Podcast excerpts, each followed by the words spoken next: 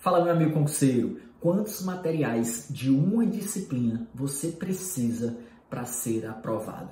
Eu vou falar de um erro muito comum dos concurseiros que eu não quero que você cometa esse mesmo erro e não coloque em risco a sua aprovação, tá certo? O que é que eu vejo? Muitos concurseiros querendo estudar uma disciplina por dois ou três materiais, ou então ficar constantemente trocando de material. Sai um PDF novo, o professor atualizou uma vírgula, atualizou uma jurisprudência, o cara quer pegar aquele novo material e ler tudo novamente. Meu amigo, isso é um erro muito grande que pode comprometer a sua aprovação. Para quem não me conhece, eu sou Bruno Bezerra, hoje exerço cargo de auditor fiscal da Receita Federal, já fui concurseiro aprovado em alguns concursos e estou aqui nesse canal para te ajudar a ser aprovado também. Então eu vou explicar o que é esse erro, mostrar por que é que é errado e por que, é ele pode te prejudicar. E no final vou falar de algumas exceções é, nas quais você pode estudar por mais de um material. Então, vamos logo de cara. Via de regra, basta você ter um material para cada disciplina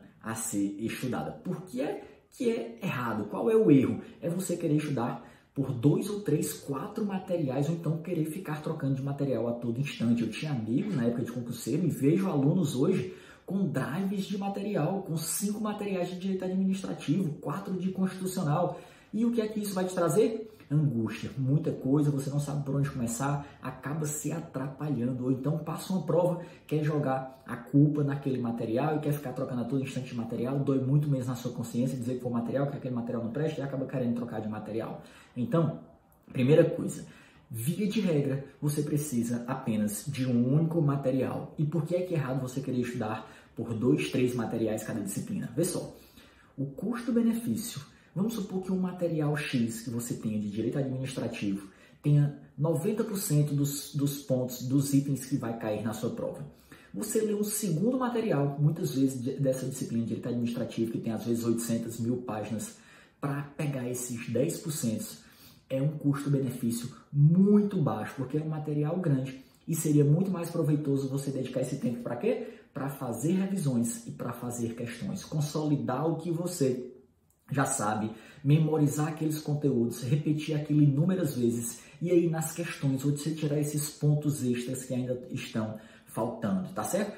Um dos nossos ativos mais importantes de todos nós, inclusive dos concurseiros, é o que? É tempo. E aí, meu amigo, se você for querer, seu concurso tem 10 disciplinas, você vai querer 3 PDFs, 3 livros de cada disciplina, 30 materiais, você não vai terminar nunca o conteúdo.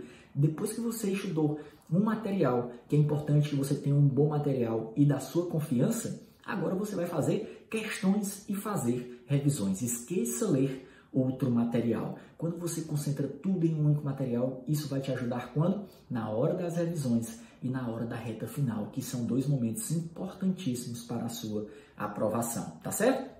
Então, não caia nessa onda de querer estudar cada disciplina, que às vezes é geralmente quando você gosta mais da disciplina por dois ou três materiais. Quais são as exceções? Quando você pode usar mais de um material para aquela disciplina. Primeira exceção, quando a matéria é muito importante para o seu concurso. Tem disciplina que às vezes equivale a 30% dos, pesos da, do, dos pontos da prova. Então, nesse caso, meu amigo, vale sim você pegar um segundo professor. Quanto mais você consolidar essa matéria, melhor. Agora é uma matéria básica que você está ensinando bem, os índices de acertos estão altos, é uma matéria que é só para cumprir tabela no seu concurso, não faz sentido você pegar outro material, tá certo? Segundo caso que vale a pena, exceção, quando é uma matéria que você tem dificuldade, uma matéria que você não está conseguindo compreender. Aí sim vale a pena você pegar um segundo material, um outro professor para ver se você compreende melhor, uma videoaula. É outro caso que vale a pena você pegar um segundo material se for preciso. Terceiro caso, quando é uma matéria que tem pouco conteúdo, não muito explorada, e às vezes um professor complementa o outro, tá certo? E em último caso, o que não tem limite de material é o que? Questões. Quanto mais questões você fizer, quanto mais materiais com questões comentadas, melhor para você. Vou deixar inclusive aqui no, no, no, no, aí nos comentários um link com um sistema de questões gratuito para você resolver questões comentadas por professores à vontade, tá certo? Se você ficou até aqui, se você gosta dos nossos conteúdos, se inscreve aí no nosso canal, deixa o seu comentário, diz um tema que você quer que a gente trate aqui, que a gente tenta fazer esses vídeos. Inclusive, a maioria, quase todos os nossos vídeos aqui são é, oriundos de temas propostos por você, tá certo? Deixa um grande abraço, até o nosso próximo conteúdo. Valeu!